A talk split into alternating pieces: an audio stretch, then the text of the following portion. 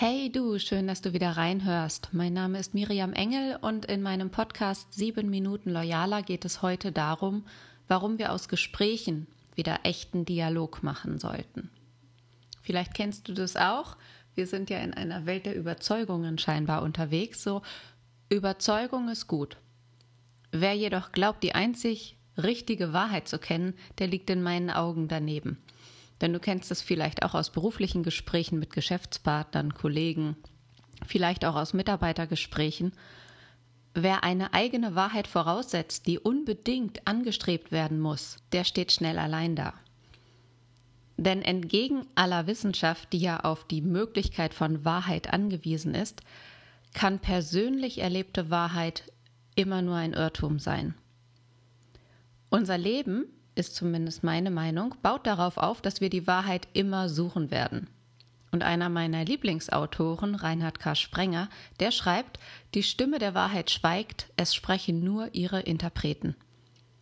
Ich denke, dass er damit richtig liegt, weil jeder eine eigene und andere Weltanschauung hat. Doch allzu festgefahren sollten wir, jeder von uns, darin nicht sein. Denn wer eine Weltanschauung hat, muss die Welt ja nicht mehr anschauen. Das heißt, wer in einem Gespräch oder auch einem Konflikt etwas Absolutes voraussetzt, zerstört die Selbstverantwortung. Was originär Orientierung und Halt bieten soll, führt durch zu klare Definition in ein neues Unterfangen, nämlich um des Rechthabens willens. Dies macht ein ergebnisoffenes Gespräch aber unmöglich, denn ergebnisoffenes Gespräch heißt echter Dialog. Und ich möchte heute mit dir darüber sprechen, was ich glaube, was wir brauchen, nämlich einen Konsens im Dissens. Es ist unmöglich, sich zu verständigen, wenn mit Verständigung Einvernehmen gemeint ist. Wir werden niemals mit allen einvernehmlich verbleiben. Zwischen zwei Menschen wird immer eine kleine Lücke bleiben, die grob gesagt die Verständigung über das Nicht-Verständigbare offen lässt und damit auch die persönliche Weltsicht offen lässt. Auch wenn das im beruflichen Kontext schwer erfüllbar scheint, wird diese Lücke nie ganz schließbar sein. Niemand braucht die Position des anderen zu übernehmen. Aber wir sollten erkennen, dass wir alle von unterschiedlichen Standpunkten herkommen und dass es zwischen unseren Standpunkten einen Ort gibt, an dem wir uns begegnen können, an dem wir uns treffen können, solange wir im Dialog bleiben. Im Unterschied zur Diskussion, in der es um einen Wettbewerb der Argumente geht, bleiben im Dialog alle Beteiligten neugierig und offen, die Erfahrungen der anderen kennenzulernen. So wächst aus dem Widerstand der unterschiedlichen Beobachtungen eine gemeinsame Realität. Wir betreten sozusagen ein Erkenntnisreich, in dem wir mehrere Welten und mehrere Weltsichten miteinander verbinden. Dafür müssen wir allerdings lernen auszuhalten, dass wir nicht das in unseren Augen perfekte Ziel anstreben, wenn wir auf einem gemeinsamen Weg sind. Aber wir können das Machbare erreichen. Und wenn du mit deinen Mitarbeitern und Kollegen in einen echten Dialog gehen willst und gemeinsam eine neue Lösung anstrebst, dann möchte ich dir gerne die folgenden Empfehlungen von dir mitgeben, die dir eine wertvolle Hilfe sein können. Zum einen, lade bitte offen zum Gespräch ein oder besuche deinen Mitarbeiter oder Projektpartner mit einer neugierigen Haltung. Gierig auf Neues bleiben. Wo kannst du dich durch Zuhören bereichern lassen? Prüfe bitte auch, in welchen Punkten du umkehrbar kommunizieren kannst. Sozusagen, was ich Ihnen jetzt sage, können Sie mir genauso sagen.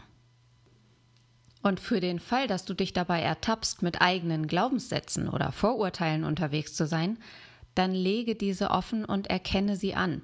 Und erkenne auch an, dass auch andere ihre Glaubenssätze haben. Geh bloß gleichberechtigt mit diesen Ausgangspunkten, mit diesen Ausgangskoordinaten um. Denn jeder hat Glaubenssätze, sie definieren uns aber nicht in unserem Sein. Wir haben nur diese Glaubenssätze im Kopf. Und anstatt zu widersprechen, achte doch einmal darauf, die Sätze deines Gegenübers zu ergänzen. Ich sehe das in Teilen auch so und zusätzlich kommt von meiner Seite noch der Aspekt dazu, dass Ja, damit bleibt die Augenhöhe zwischen dir und deinem Gesprächspartner bestehen und niemandes Aussage wird abgewertet das ist so wichtig. Bedenke bitte immer, es geht nicht ums Überzeugen, es geht hier auch nicht ums Durchsetzen oder richtig liegen in einem echten Dialog, sondern um eine Offenheit, die zu einem gemeinsamen Ergebnis, zu einem gemeinsamen Ziel führen soll. Und dafür ist es wichtig, machtgestützte Entscheidungen auszuschließen und lieber treffende Argumente zu einer sinnvollen Konsequenz zu kombinieren. Aus meiner Sicht ist das kulturell und auch zukunftsbezogen gefährlichste, was in einem Unternehmen stattfinden kann, verschiedene Ansichten zu homogenisieren, bis alle dasselbe denken, bis alle dasselbe glauben und bis alle dasselbe tun. In meiner Vergangenheit habe ich das oft genug beobachtet und das ist aber Gift für jede Organisation, für jedes Zukunftsdenken. Freiheit im Sinne wirklich zukunftsorientierter Lösungsansätze erlaubt die Erweiterung von Blickfeldern. Es sollen Möglichkeiten eröffnet werden und viel mehr Handlungsspielraum sichtbar gemacht werden. Und das meistens in einer viel größeren Dimension, als man vorher erahnen kann.